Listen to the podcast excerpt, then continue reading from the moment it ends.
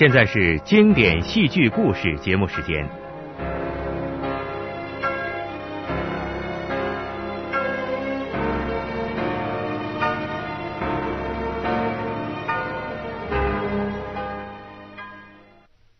听众朋友，我们分上下两篇给大家播送戏剧故事《西厢记》。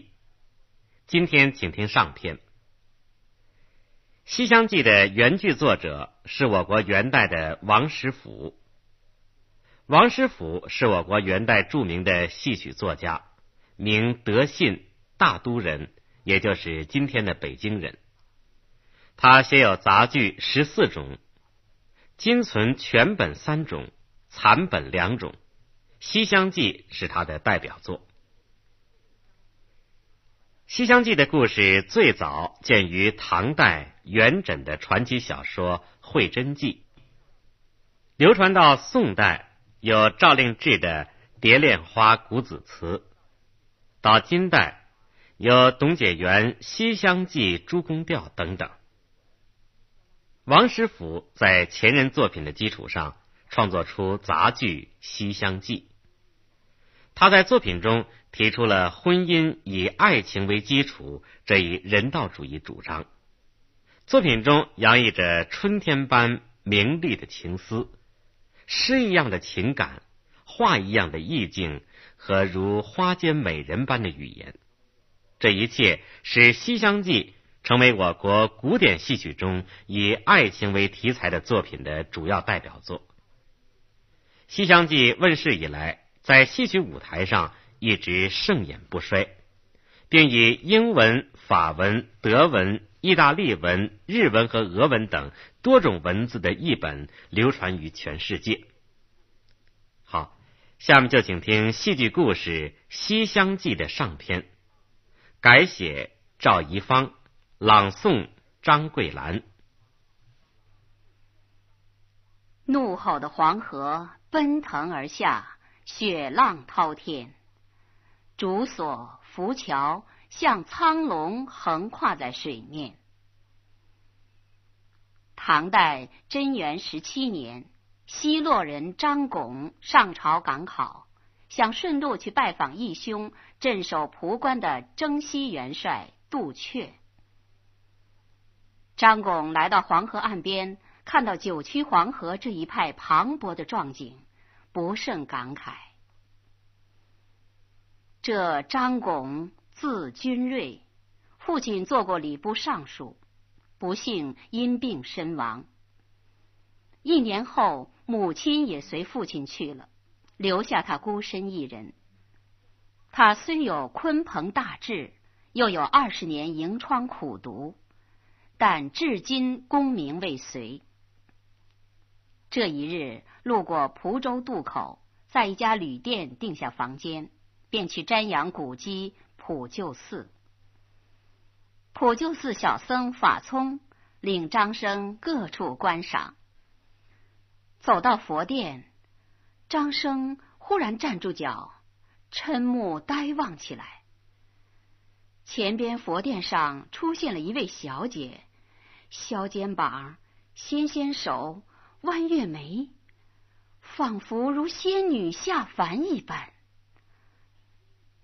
红娘，你看，寂寂僧房人不到，满街台衬落花红。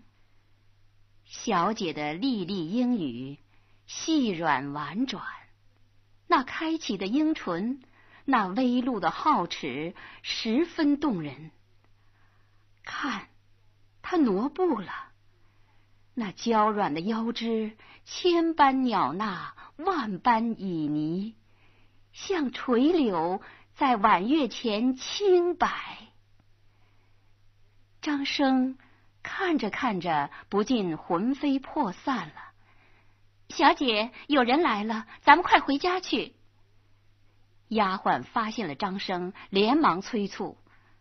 小姐听说，回头一顾，见一男子正在定睛望着她，他羞涩的低下头，一转身，刚要起步，一个念头飘过脑际：啊，多么风流潇洒！他下意识的再次回头望了望，随即快步走了。啊，那秋波，那多情的一转！张生被那回眸的一瞟，惹得一马心猿。他急忙追赶几步，可小姐已走进了寺院西边的一座庭院。高高的红墙挡在了张生的面前，他呆立在红墙下。细听那渐渐远去的环佩的声响，感受着那似乎还留下的馨香。世间怎么会有这等女子？和尚，观世音菩萨怎么会降临人间呢？张生不知是在问法聪和尚，还是在问自己。相公，不要胡言。这是河中府崔相国家的小姐，身边是他的侍女红娘。老相国谢氏，崔夫人一家扶灵柩到柏林安葬，路中遇阻，就把灵柩寄放在普救寺内。这寺，呃，敢烦小和尚向长老说之，有僧房借半间。房租多多的付，明日一早我就搬过来。第二天，张生一大早就到了，见过长老。长老说：“先生此行定是上京复试吧？”张生忙摆摆手：“哦，不不不，呃，小生并没有求官之意，只想静心听长老讲经。”呃，望长老借小生一间西厢房便可。长老答应了，张生高兴的拍掌，拱手道谢。长老万福！一声清亮的问候，红娘来到了方丈。老夫人差我来询问，什么时候可以为老相国做道场啊？呃，这斋供道场都准备好了，明日十五就请夫人小姐来捻香吧，也好成全小姐的一片孝心。张生在一旁听了，不觉流出了眼泪，想到小姐是一位女子，尚有报效父母之心，自己湖海飘零数年，从打父母下世。并不曾烧过一墨纸钱，于是大礼参拜长老。长老慈悲，小生备下五千钱，望长老为小生带一份斋，追见父母。长老答应了。张生喜出望外，这五千钱用的是地方啊！张生告别了长老。见红娘走出方丈，忙迎上前作揖行礼。呃，小娘子，呃，就是莺莺小姐的侍女吧？不等红娘答话，张生接着一口气说：“呃，小生姓张，名拱，字君瑞，西洛人，年方二十三岁，正月十七日见生。呃，并不曾娶妻。”说的红娘先是一怔，后退了两步。看着这位先生的吃相，听着这痴话，忍不住笑出了声。呃，张生又问：“呃，敢问红娘，呃，小姐常出来吗？”红娘摆出一副正经的模样：“出来又怎么样？先生是读书君子，难道不知道‘非礼勿言，非礼勿动’的圣人之言吗？”我家老夫人治家严肃，凛若冰霜。内院没有无耻男童，即便中堂十二三岁的男童，也是不叫不得进入的。就连小姐私出闺房，还要被老夫人训斥呢。今日先生之言，若被老夫人听到，绝不会与你干休的。红娘看了看张生，抿嘴暗笑了一回，又正言斥责：“今后该问的问，不该问的不要胡说。”说完，甩了一下衣袖，转身捂嘴离去了。红娘回到小姐房中，她调皮的学了一遍舌。莺莺只是含笑嘱咐：“哼不要告诉老夫人知道。”这边，张生低垂着头，好不懊丧啊！唉，今后这相思病要害苦了。想着想着，向西厢走去。面对那高高的红墙，小姐呀。你不该临去那秋波一荡啊！往日我见到女子又羞又慌，可你却惹得我心乱情忙啊！普救寺里一座花园与相国夫人住的宅院相通。当晚晴空万里。圆月高悬，皎洁的月光透过树隙洒下斑斑的银光。花园里温馨静谧。张生听寺内和尚们说，崔莺莺每晚要来花园烧香，他早早来到，躲在墙角，为的是一睹小姐的芳容。梆梆梆。一根鼓响了，只听花园角门“呀”的一声，清风带了一阵芳香。张生定睛细望，红娘搬着香桌，随莺莺穿过花径，来到园中。呀，小姐比我初见时更娴雅，更袅娜，更让我心动啊！张生热血奔涌了。莺莺点了两炷香，为父母祈祷。点上了第三炷香时，他双手合在胸前。此一炷香，莺莺微闭双目，默默无言。红娘调皮的说：“嗯，我替姐姐祝告，愿俺姐姐早寻一个姐夫。”莺莺深深的拜了两拜，自言自语：“心中无限伤心事，尽在深深两拜中。”说完，长长的叹了一口气。张生看得明白，听得真切，那自语，那长叹。张生是心有灵犀一点通啊！他立即高吟一首绝句试探莺莺：“月色融融夜，花阴寂寂春。如何林浩破，不见月中人？”红娘，有人吟诗，小姐。这声音就是那二十三岁还不曾娶妻的傻杰儿，好清新的诗啊！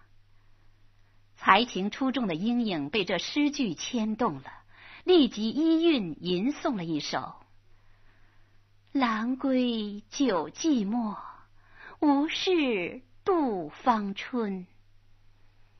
料得行吟者，应怜长叹人。”应和的好快呀！张生惊叹着。这诗语句清楚，音律清洁，字字倾诉衷情。没想到这美貌的女子竟如此聪明。张生无法抑制欣喜的情绪，一下冲到小姐面前。莺莺先是一惊，立即又露出了笑靥。只听红娘说：“小姐，有人，咱家去吧，怕夫人怪罪。”莺莺只好随红娘离去。临走，禁不住又一次回盼张生：“你个不作美的红娘，就知道遵从老夫人的严命。”这话可说是此时张生、莺莺共同的怨嗔呢。莺莺走了。眼前只有冷露点缀的青苔，乱纷纷的满地落红。张生回到西厢房中，伫立窗前。他回忆着莺莺那传情的回顾，体味着莺莺那传情的贺诗。有朝一日，柳暗花明，夜阑人静。我与你海誓山盟，美满恩情。张生畅想着，可眼前只有风吹竹梢和盈盈的孤灯。二月十五日，追见崔相国的道场，好不热闹。莺莺的美貌，连长老和众僧也慨叹。张生匆匆追见了父母。一心都在莺莺身上，崔莺莺也暗暗偷看张生。张生已把莺莺整个的心都占据了，那风流倜傥的身影，那潇洒的举止，那清秀面庞上的温存，无时无刻不出现在莺莺面前。那憨直的自我介绍，那才情横溢的诗句。更无时无刻不响在莺莺的耳边，搅得莺莺茶不思饭不进，坐不安睡不稳。莺莺靠在窗前，如雪的团团柳絮在空中飘，在地上滚，惹人心烦。花也谢了，片片花瓣纷纷落地，那惜春的伤感。浓浓的涌满了莺莺的心间。唉，平日见个客人厌烦的不行，可见了那书生却十分亲近，让人思念。张生啊，我与你虽然近在咫尺。我却有人远天涯近之感呐，姐姐，我把被子熏得香香的，睡一会儿吧。红娘安慰莺莺。忽然一串粗野的吼声传来：“寺里人听着，限你三日内把崔莺莺献出来，跟俺孙飞虎将军成亲，否则。”寺院将成灰烬，无论僧俗，一律处斩。紧跟着一通锣鼓乱响，一阵胡言呐喊。顿时，莺莺红娘惊呆了。老夫人、长老慌慌张张来到莺莺的房间，老夫人一下把莺莺拥入怀中，母女二人又怕又慌，泪流满面。孩儿啊！这可如何是好啊！莺莺也失声痛哭起来。老夫人哭诉道：“我的女儿怎么能嫁给贼子？我怎么舍得呀？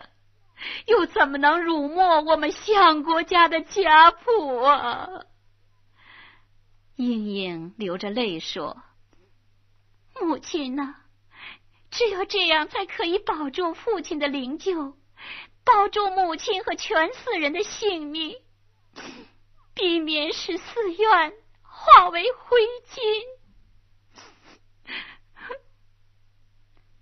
长老见莺莺一个弱女子竟能不惜自家性命来保全他人，深为感动，于是提出了一个建议：夫人，不如请院内众人商议一下，看看有何高见。崔老夫人立刻赞同，她狠了狠心说：“长老，请向众人许下诺言，只要能退了贼兵，我亲自做主，把我女儿英英许配给他为妻。说着，又是老泪纵横。女儿啊，这可实在是不得已呀！母亲，女儿明白，女儿愿意嫁给那杀退贼兵的英雄。长老来到院中，高声转达了老夫人的意思。话音刚落，只见张拱满面喜色，跑到长老面前：“长老，小生有退兵之策。”老夫人问张生：“你有什么计策？”禀告老夫人：“重赏之下必有勇夫。果真赏罚分明，小生之计一定成功。”老夫人说：“快说吧。既然如此，就请小姐回房，免得惊吓了我的妻室。”张生又兴奋又得意，简直是忘形了。老夫人也不理会他，示意莺莺离去。莺莺边走边想：难得此生一片好心，我祝愿他成功。张生说：“先请长老告诉贼头，小姐孝服在身，需三天后功德圆满，换上礼服再送过去。请贼兵暂时后退一箭之地，等待。三日后如何呢？”老夫人、长老几乎同时发问。张生胸有成竹，不慌不忙的说。小生自有道理。说完，写了封信。寺中小僧慧明一向义勇非凡，自愿冒险送信。信是写给张生的好友镇守蒲关的白马将军杜阙的。果然，两天后，白马将军带兵活捉了孙飞虎，俘虏了五千军马。全寺上下无不感谢张生钦佩白马将军。张生见了老友，感谢不尽，欢快的告诉杜阙，崔老夫人当面许下了亲事。过几天，我和莺莺小姐成婚后，就去拜望兄长。恭喜恭喜！那时我一定前来祝贺。杜阙也为张生高兴。今日公务繁忙，先告辞了。杜阙走后，老夫人吩咐张生：“呃，先生大恩不敢忘记，就请先生搬到我家宅院内的书院安歇吧。明天我备下酒宴为先生庆功，请先生一定要来。”张生欣喜若狂。心中不住的念叨：“孙飞虎啊，孙飞虎，小生倒要多谢你啦。”第二天，张生早早起床，脸洗得光光的，衣服穿得整整齐齐的，帽子擦得净净的。一见红娘来请，忙说：“快走，快走！”刚要起步，又整了整衣冠，问红娘。呃，敢烦小娘子看看小生模样如何？红娘这才注意了一下张生，扑哧一声笑了：“你个疯魔秀才，酸溜溜的样子让人牙疼。”张生也随着笑起来，可忽然又犯了愁：小生多年飘零，没有什么彩礼，这可怎么好啊？红娘立刻说：“先生举荐白马将军退了贼兵，保住了全寺人的性命，这比多少彩礼不让人敬佩呀！快些走吧，我只等晚间偷看牵牛织女星了。”张生听了，喜不自胜，万万没有想到。当张生、莺莺、红娘满怀希望、欢欢喜喜来到酒席宴上时，老妇人开口就是这么一句：“莺莺，上前拜见哥哥。”这“哥哥”二字如五雷轰顶，使张生目瞪口呆，莺莺也无可奈何，红娘却顿生不平。张生。糊里糊涂的应付过酒宴，退下堂来，痛不欲生。红娘说：“哎呀，你怎么那么没出息啊？你别着慌啊，我一定为你们谋划出力。”他想了想，对张生耳语了几句。张生从懵懂。和痛苦中醒来，愣愣的点了点头。